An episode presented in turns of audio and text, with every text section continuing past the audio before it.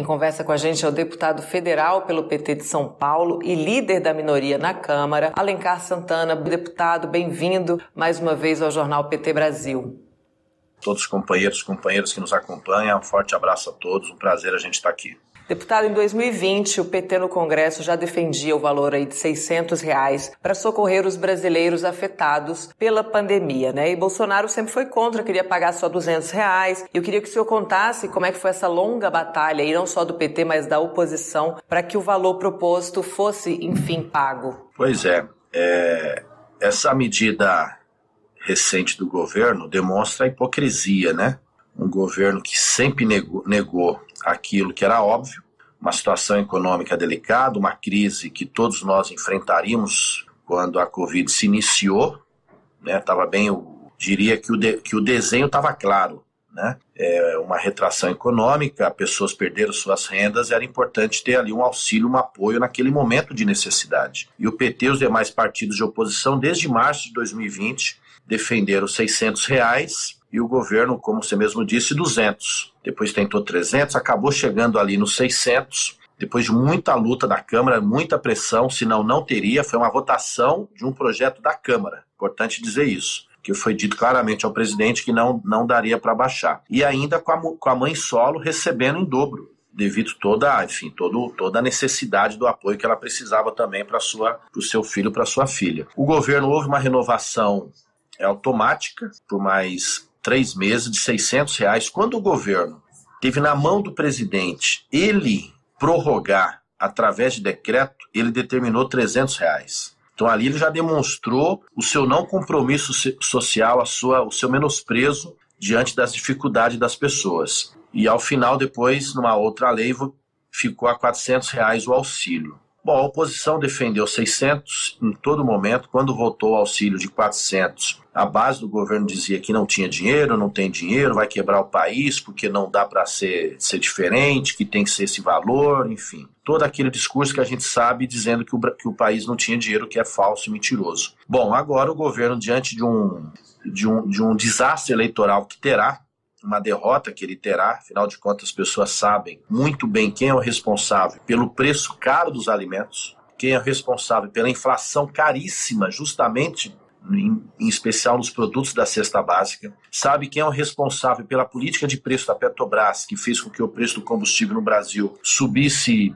enfim, de maneira absurda, absurda, literalmente absurda, e ao mesmo tempo sabe quem é o governo incompetente, qual é o presidente que menospreza a vida. Então, o, entorno do presidente, diante desse desastre que aponta a derrota que terá, ele tenta se salvar pensando que as pessoas são bobas, pensando que as pessoas vão se contentar com essa enganação de criar um aumento somente até dezembro. Quer dizer, depois de dezembro, como é que fica a situação? Nós temos que ter uma política permanente, uma política perene, uma política pensada, uma política planejada, uma política com começo, meio e fim. Não é o caso dessa ação do governo Bolsonaro, que é um verdadeiro estelionato eleitoral, mas que as pessoas estão muito atentas. Tenho andado São Paulo, conversado com muita gente, as pessoas perceberam que o que ele quer fazer é tão somente uma medida eleitoral. Elas têm que receber o que é devido, o que é de direito e saber muito bem quem votar. Tem dito muito o presidente Lula, né? Se o, se o dinheiro cair na sua conta, pegue o dinheiro, mas você não tem nenhuma obrigação em retribuir Bolsonaro, né, que a gente sabe que é uma medida do desespero mesmo. E continuando essa linha do tempo, deputado, em janeiro de 2021, o Bolsonaro deixa de pagar o auxílio, deixando os beneficiários entregues à fome, porque foi isso que aconteceu, as pessoas ficaram sem receber nada, e ele também prometeu zerar a fila do auxílio e não cumpriu. E agora uma nova promessa de prorrogar esse pagamento do auxílio para 2023. Dá para confiar no Bolsonaro, deputado? Impossível. Impossível.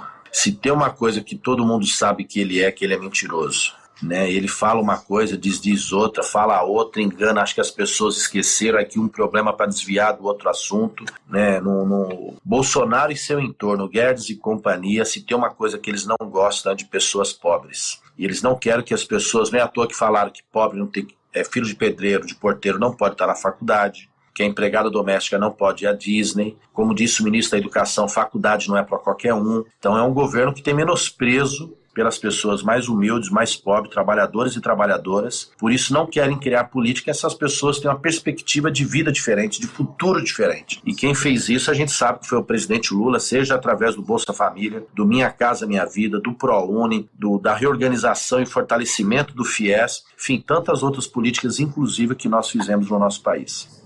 Nessa promessa aí de prorrogar o auxílio, ele afirma que os 600 reais são suficientes né, para prover essas famílias, só que o poder de compra do dinheiro de 2020, né, quando foi proposto ali o, o valor de 600 reais pela oposição, hoje equivale aí a 491 reais, porque o preço dos alimentos, o preço de tudo, não para de subir, né, com uma inflação aí completamente fora de controle. Como é que está a situação em São Paulo, deputado? O que, que o povo tem falado aí sobre as dificuldades de sustentar sustentar a família, de manter aí toda uma família alimentada, né, morando, todos esses desafios agora com a economia desse jeito, desemprego nas alturas. Sabe que o povo tem dito que leite e ovo viraram, viraram coisas de luxo. Não dá para as pessoas comprarem um leite. Há dois anos atrás custava em torno de dois, três reais. Hoje custa nove, dez reais um litro de leite. Uma bandeja de ovos, 30 ovos, custava dois reais há dois anos atrás. Né, 10 reais, desculpa, dois anos atrás.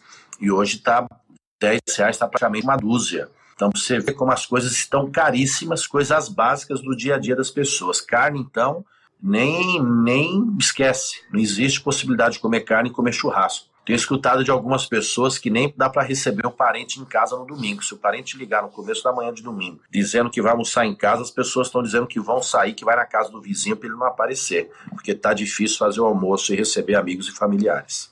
Deputado, e esse auxílio picolé, né, como a gente está tá chamando aqui, porque na verdade é isso, quando o picolé terminar ali em dezembro, a população fica segurando o palito também. E por quê? Porque foi feito sem nenhum planejamento, né? É, para amparar essas famílias que vão ficar novamente vulneráveis em dezembro. Só que o Bolsonaro seguiu um projeto muito bem sucedido que o senhor citou agora há pouco e bem estruturado, que era o Bolsa Família, e nessa extinção ele exclui 47 milhões de pessoas dessa rede de proteção social. Como é que um novo governo aí, eventual novo governo do presidente Lula, deve tratar de maneira emergencial aí o enfrentamento à fome e à miséria?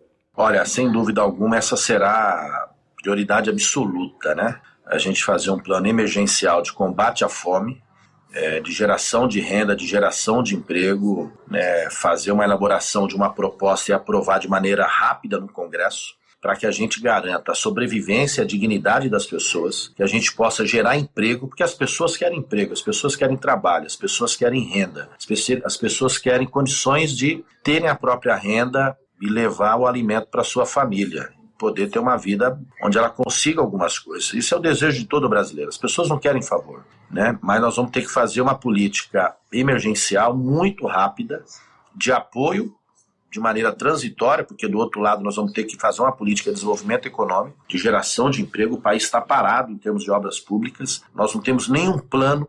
Quantidade de pessoas que voltaram a morar na rua é gigantesca, quer dizer, que não tem um teto, que não tem um lar, é, é, e nós temos que retomar, por exemplo, Minha Casa Minha Vida, planos semelhantes, porque além de garantir um direito, uma moradia, no caso, também gera emprego na outra ponta. E assim algumas outras áreas para que a gente fomente a economia do nosso país, garantindo aí às pessoas o, o mínimo, o mínimo para que tenham uma vida digna. Deputado, agradeço muito sua participação aqui com a gente no Jornal PT Brasil desta terça-feira. Obrigada aí pelos esclarecimentos, pela entrevista. Até uma próxima. Eu que agradeço mais uma vez, a mandar um abraço a todos aí do nosso querido PT e vamos que vamos, a vitória no dia 2. Um forte abraço, um beijo grande para todo mundo. Um abraço.